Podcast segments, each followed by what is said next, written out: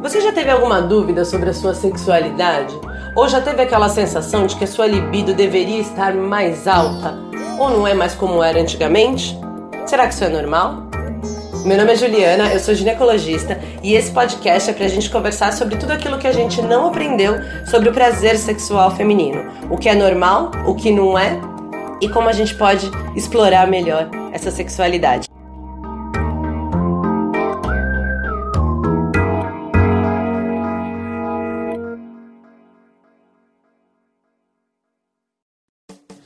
Olá, mulheres, bem-vindas! Se você já ouviu todos os outros episódios e está aqui, eu fico muito feliz porque essa busca de informação por parte das mulheres sobre sexualidade é muito, muito, muito importante, tanto para a saúde, para o bem-estar individual de cada uma, mas também por essa quebra de barreiras das mulheres como um todo em relação a falar sobre a sua sexualidade, a trabalhar melhor com isso. Então, parabéns para vocês e muito obrigada. E se você está chegando agora e começando por aqui, bem-vinda. E nós vamos continuar falando sobre a libido feminina, sobre aquilo que é esperado da nossa libido, aquilo que é normal e aquilo que não é, que respostas que são normais e que respostas que não são, e como nós podemos usufruir melhor e desfrutar melhor deste prazer sexual. E hoje o assunto vai ser instinto. Pois é. é. Na semana passada eu falei que quem comanda aí a resposta sexual, o desejo espontâneo e a receptividade são regiões aí do cérebro, algumas mais específicas para excitação, outras mais específicas para inibição e em quais momentos essas regiões estão mais ativas ou inibidas vai ditar o quão disposta você tá para relação sexual ou não. E aí, tem uma série de fatores que interferem nessas regiões do cérebro. Uma delas são os hormônios, como eu falei na semana passada. Bom, e como eu tinha dito lá no primeiro episódio, foi de 30 a 40 anos para cá que começaram a surgir pesquisas tentando desvendar melhor os mecanismos por trás do desejo sexual feminino, exatamente por conta dessa mudança da postura da mulher e do papel da mulher na sociedade. E uma vez que a gente tem uma libido tão complexa e tão diferente da libido masculina, do desejo sexual masculino, que era a referência, né, há um tempo atrás, muitos pesquisadores começaram a tentar desvendar um pouco isso e olhar para a natureza, olhar para os outros animais, mais especificamente outros mamíferos que são nossos parentes de classe aí, foi um dos caminhos para tentar desvendar um pouquinho melhor o que seria instintivo, o que seria natural da nossa sexualidade. Diversos pesquisadores, biólogos, observaram o comportamento sexual de outras espécies de mamíferos, das fêmeas, para tentar ter uma base de como seria a nossa natureza, como que essa natureza sexual feminina funcionaria primariamente, sem a interferência de outros aspectos que são mais humanos, digamos assim. E olha que interessante. Na maioria das espécies de mamíferos, o comportamento sexual da fêmea, tanto de busca de relação sexual, de sedução, de tentar atrair o macho, quanto da receptividade sexual, é restrito aos dias periovulatórios, ou seja, é restrito ao período fértil. Nos outros dias que não são próximos à ovulação, as fêmeas assumem um comportamento de evasão, de distanciamento do macho e perdem esse instinto sexual. Do ponto de vista biológico, se a gente está pensando que uma das funções das espécies é a reprodução, Faz sentido. Atividade sexual gasta energia, gasta tempo, aumenta o risco de infecções, aumenta a vulnerabilidade. Então, né, se não fosse para procriar, para que seria? Pensa lá, uma leoa no meio da selva. No período fértil dela, por motivos biológicos, instintivos, ela tem mais desejo de chamar a atenção do macho e de ter relação sexual. Ok, ela ovulou e isso foi útil. Fora desse período, ela não tem outros motivos para ter essa relação a princípio e essa relação ela seria mais prejudicial do que benéfica.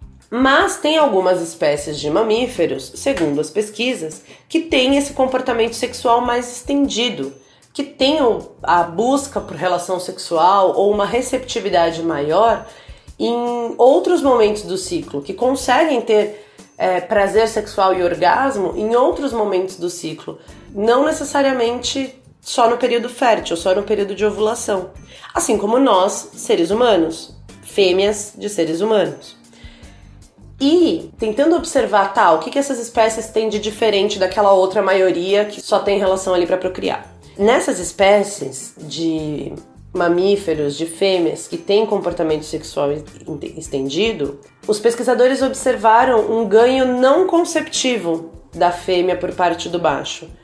É, ou seja, a, a fêmea que tem relações sexuais em períodos que não são o período fértil, nessas espécies o que acontece é o macho se mantém ali no ninho, se mantém ao redor dos filhotes, protege os filhotes, às vezes caça e traz comida, ou às vezes simplesmente não ameaça os filhotes. Existem aí algumas espécies que os machos ameaçam e se alimentam dos filhotes na para sobreviver e em algumas espécies a fêmea mantém relações sexuais e em troca o que acontece é que não existe esse tipo de comportamento por parte do macho ou existe algum comportamento útil e benéfico por parte do macho.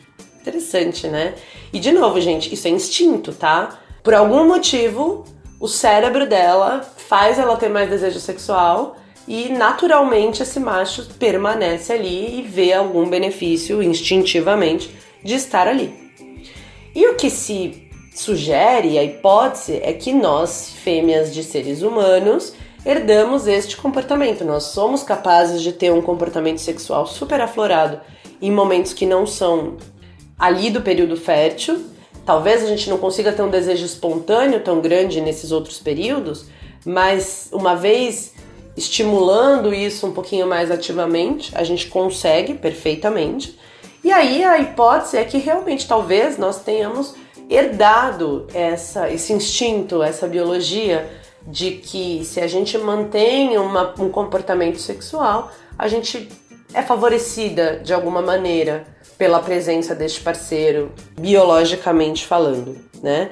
E aí eu tô tirando quaisquer outros fatores que possam interferir. Eu tô falando da espécie biológica aí, é, da espécie não, né? Da classe de mamíferos, como se comporta. E daí, uma das observações que dá para ver essa relação acontecendo é que Nessas espécies de mamíferos que têm um comportamento estendido em troca de benefícios instintivamente, o que se observa é assim: uma vez que esse macho já está ali há um tempo no ninho, uma vez que já existe uma familiaridade maior, uma criação de vínculo maior entre os animais ali, o comportamento sexual da fêmea diminui um pouco.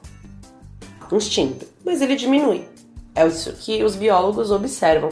E quando esse macho começa a se distanciar e a fêmea começa a ter a impressão de que ela vai perder aquela proteção, aquela participação é, não procriativa do macho, digamos assim, ela começa a aflorar um pouco mais o comportamento sexual.